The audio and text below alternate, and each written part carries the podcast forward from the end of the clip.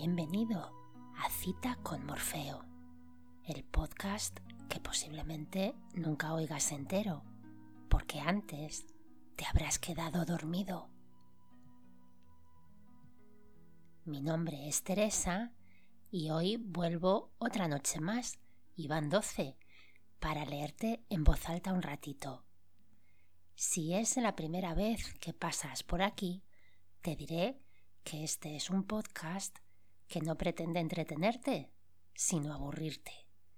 Pero mucho, hasta el punto de que escucharlo haga que te quedes dormido. Y eso sucederá, con suerte, si creas una rutina cuando te metas en la cama y veas que no te duermes. No es algo inmediato, pero si tienes un poco de constancia y paciencia, conseguirás ese a veces imposible, que meterte en la cama signifique cerrar el día, relajarte y dormirte enseguida. Lógicamente, para conseguir eso, hay que lograr que tu mente se vacíe de preocupaciones, de pensamientos futuros o pasados a los que dar vueltas, y se centre en lo realmente importante, descansar. Así que prepárate porque aquí no vas a encontrar historias emocionantes en las que quieras saber qué va a pasar y al revés te despierten más de lo que estabas al empezar a escucharlo, sino todo lo contrario. Voy a elegir libros, digamos, peculiares, raros, de temas que puede que no te interesen lo más mínimo.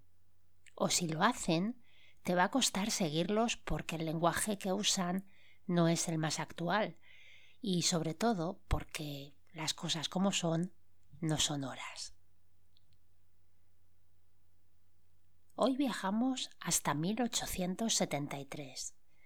Si no te duermes antes, vas a descubrir un buen puñado de curiosidades sobre la cría de esos simpáticos animalitos lagomorfos que antaño la gente criaba en sus casas para añadirle algo de sustancia a una dieta no siempre demasiado rica en proteínas.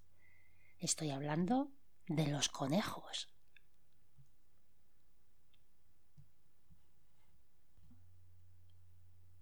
Tratado práctico de la cría del conejo doméstico y del lepórido por don Buenaventura Aragó. Madrid, Librería de los Señores, Viuda e Hijos de D. M. Escribano, Calle del Príncipe, número 25.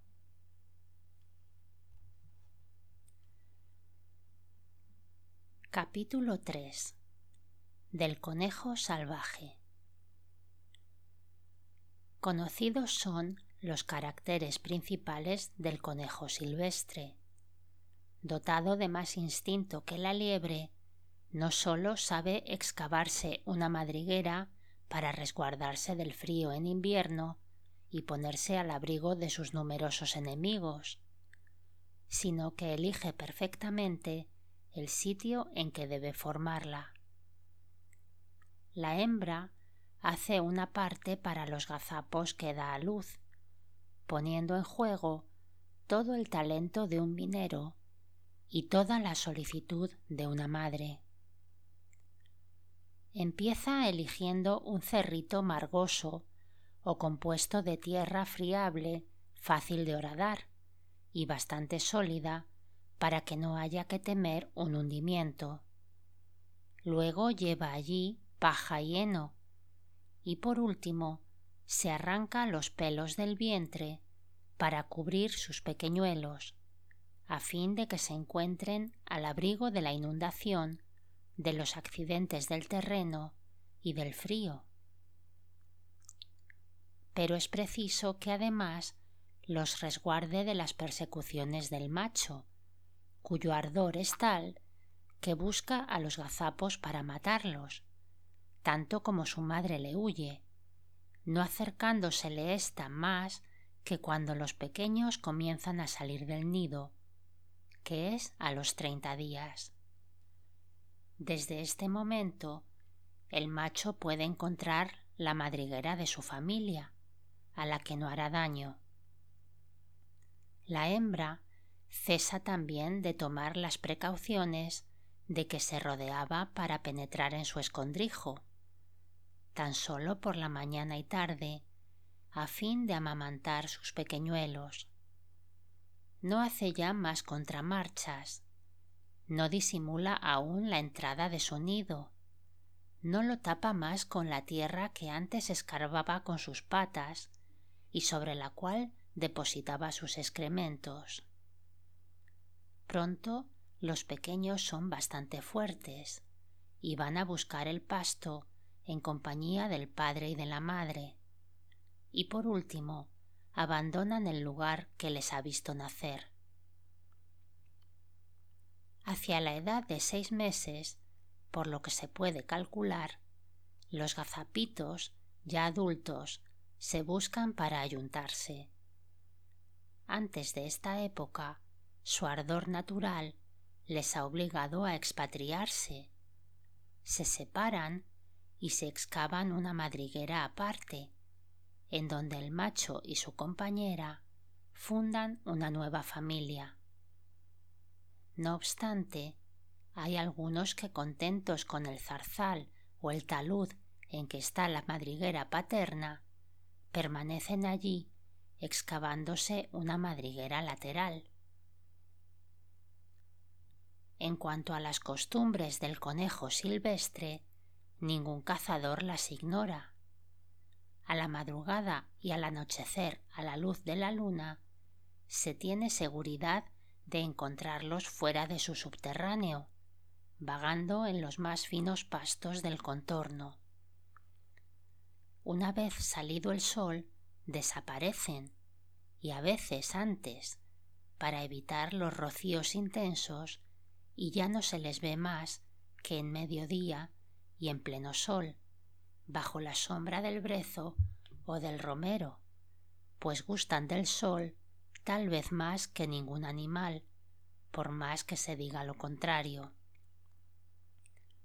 acostados negligentemente sobre la alfombra medio seca, dormitan mascullando alguna brizna de hierba, prontos siempre a levantar el campo al menor ruido extraño.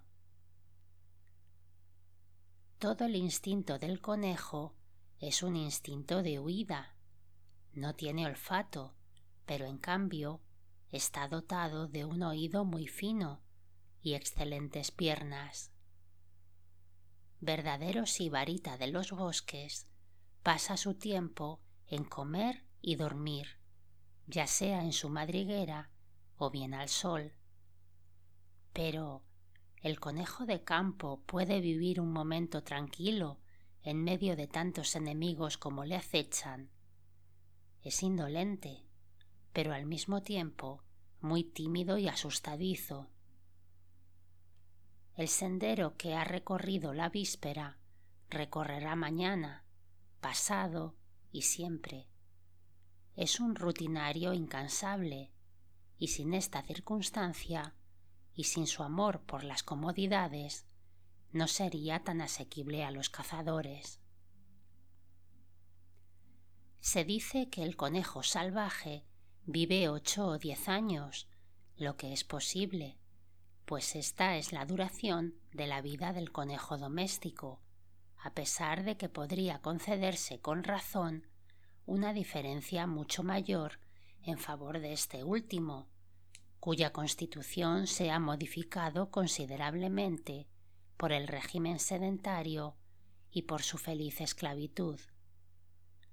Libres de los peligros y sobresaltos que agitan la vida de sus hermanos de los bosques, provistos abundantemente de todo lo que les es necesario, no sería imposible que los conejos domésticos viviesen más tiempo que los otros. Razas. Las razas y variedades conocidas son muchas y nadie ha pensado en describirlas, porque sería tarea a la vez pesada e inútil No aumentaremos, por lo tanto, las páginas de este volumen con detalles que para nadie tendrían interés. Cada localidad tiene, por decirlo así, su raza o su variedad, y cuyas principales particularidades proceden ya del régimen más o menos abundante y sustancioso, ya del empleo de animales más o menos bien elegidos como reproductores, y por último del pelaje, cuyas infinitas variaciones no tienen otra explicación que la que puede suministrar la promiscuidad. Los hay de todos colores, blancos, negros, rojizos, píos, de café con leche, grises claros y oscuros, etc. Entre las dos razas extremas, formadas la una por el conejo morueco o ruanés, que es el gigante de la especie, y la variedad pequeña, que rara vez pasa de un kilo y medio, y el más próximo del conejo silvestre, que no pasa de un kilogramo, los hay de todas clases y tamaños. El ruanés, de cabeza muy grande y orejas anchas, largas y caídas, con un pliegue de la piel en el cuello formando papada, alcanza el peso considerable de 8 a 10 kilogramos. Es de una fecundidad limitada. La variedad pequeña se distingue por su rusticidad y por su fecundidad. Nuestra hermosa raza de conejo andaluz alcanza el tamaño del conejo ruanés. Debemos hacer constar una observación importante, y es que las conejas, que pertenecen a las variedades hermosas, son también las que más pérdidas ocasionan. Los abortos son muy comunes en las especies de gran tamaño, y dejan las madres morir de inanición crías enteras, observándose esa aberración de instinto que consiste en no arrancarse el pelo del vientre para acabar su nido, y algunas hasta dejan muchos pequeñuelos fuera del nido y en el estiércol. No son tan constantes estos defectos que no se encuentren madres excelentes y de las más fecundas, pues hemos tenido algunas que nunca tenían menos de quince gazapitos cada seis semanas, los que alimentaban perfectamente. Bueno es, en un establecimiento cunicular, tener de todas las variedades, pero nuestra opinión es tener en mayor número las comunes. La más ventajosa por su salud vivacidad y fecundidad es la de orejas largas, pelo gris, cuerpo largo y peso de 3 a 4 kilogramos. Conejos criados por su piel. Al lado de las innumerables variedades del conejo ordinario o común, se colocan las de los conejos plateados, educados por su piel y el conejo angora. En la primera denominación encontramos el conejo rico o plateado y el conejo blanco de China. El mérito particular del primero está en su piel, cuyo pelo de un gris plateado, más o menos subido, es más largo, más suave y más sedoso que el de las razas comunes. Su piel es muy estimada por los manguiteros que la venden como la del pequeño gris, nombre de una pequeña ardilla del norte, muy apreciada en la industria de las pieles.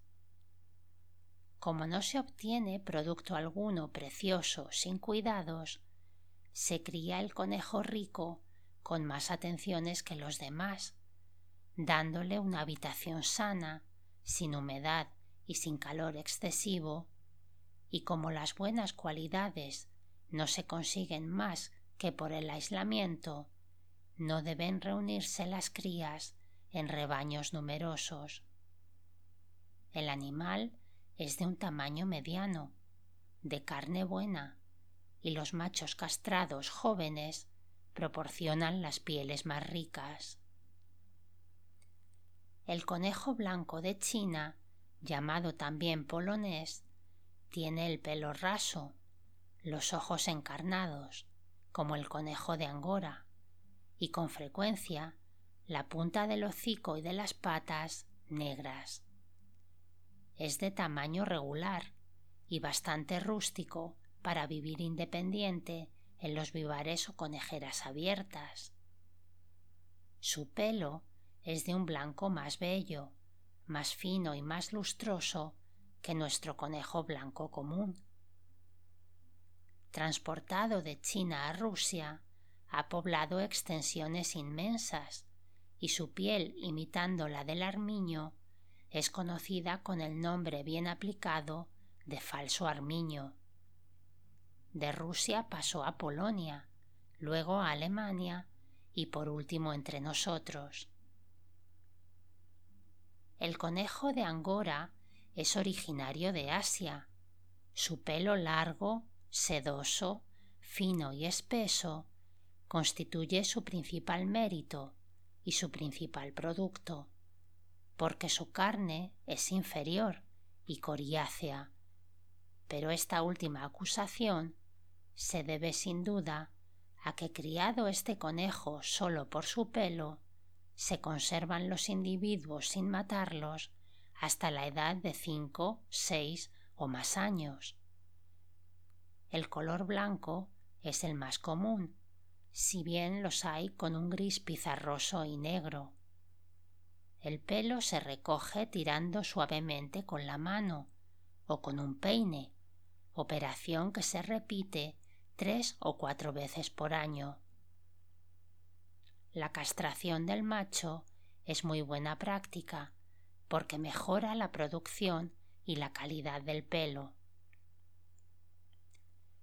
Los conejos angoras son muy sociables y prosperan mejor reunidos que separados, y hasta se ha asegurado que separado el macho bruscamente de su hembra, enflaquece y puede morir de tristeza.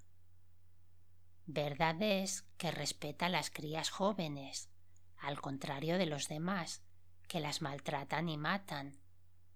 Los jóvenes se hallan sumisos con los viejos, o con el que la edad ha hecho jefe del grupo o de la familia. Los adultos y aún más los viejos son los que producen más pelo, por eso hay interés en conservarlos mucho tiempo.